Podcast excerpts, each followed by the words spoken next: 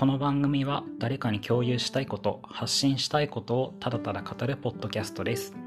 トロのつまり何の役にも立ちませんがお時間のある方はぜひお付き合いください。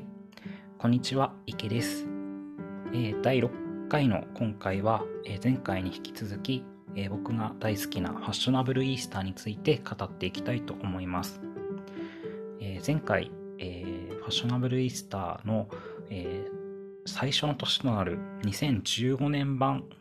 は、えー、実はあんまりハマらなかったっていう話をしたんですが、えー、2017年2年目となるファッショナブルイースターで僕はドハマりしたわけなんですね。で、その、えー、理由を、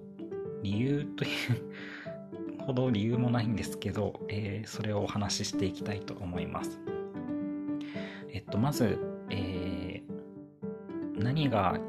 良かったかっていうと、えー、前回あんまり好きじゃなかったっていうエンディングが少し変わったんですね。で、えっ、と、まあ、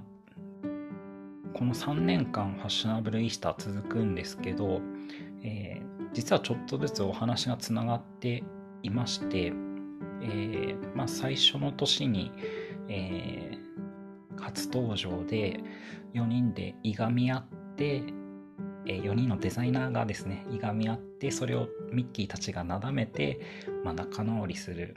で、えー、お互いのその良さを認め合って、えー、それぞれのファッションを交換して仲良くなるっていうような終わり方をしたわけなんですが2年目となる2017年版も同じようにいがみ合うところから始まっていきます。でそれぞれ自分のファッションが一番いいっていうような言い合いをし合って、えー、ミッキーたちがまた同じようにあのいやみんな素晴らしいじゃないか仲良くやろうよっていうようななだめ方をするんですが、えー、最後仲良くなる時にですね、えー、2017年の方はファッションアイテムの交換をしないんですね、えー、そのままの自分たちのデザインのままお互いを認め合うっていうような、えー、エンディングになっています。それがすごく僕は好きで、えー、ま、すごく、あの、表面、表面と言いますか、パッと見の印象で見ると、やっぱりこう、なんでしょうね、スカートの裾をこう交換し合ったりとか、帽子を交換し合ったりってことをした方が、あの、見た時の見栄えは確かに大きいし目立つ派手なんですけど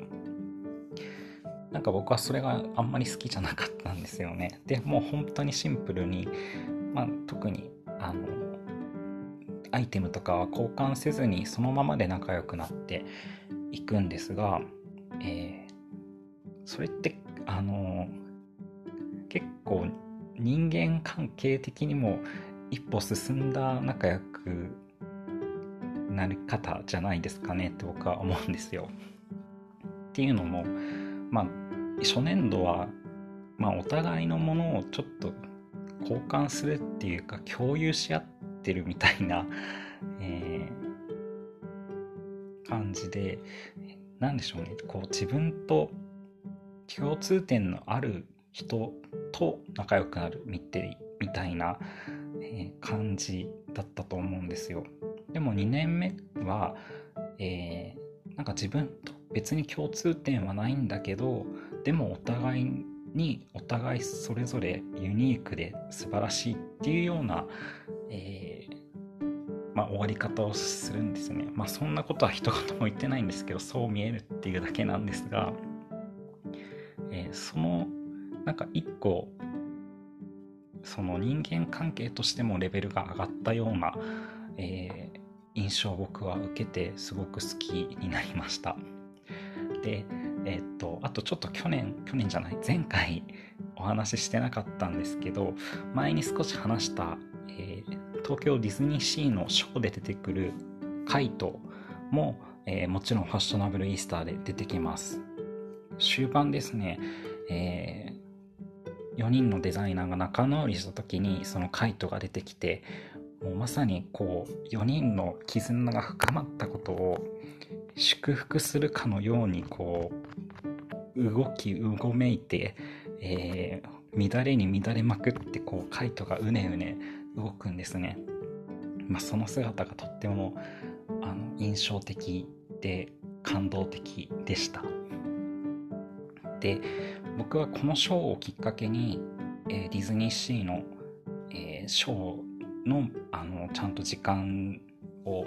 早めに行って場所取りをして一眼レフカメラを持ってでミッキーたちやダンサーさんたちやデザイナーさんたちを撮るっていうような、えー、楽しみ方を覚えました。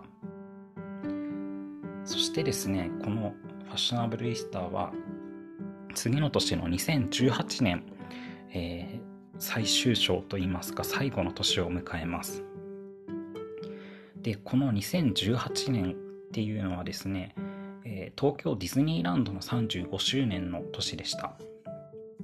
で、えっと、前回ちょっとお話ししたんですけど、え、周年を迎える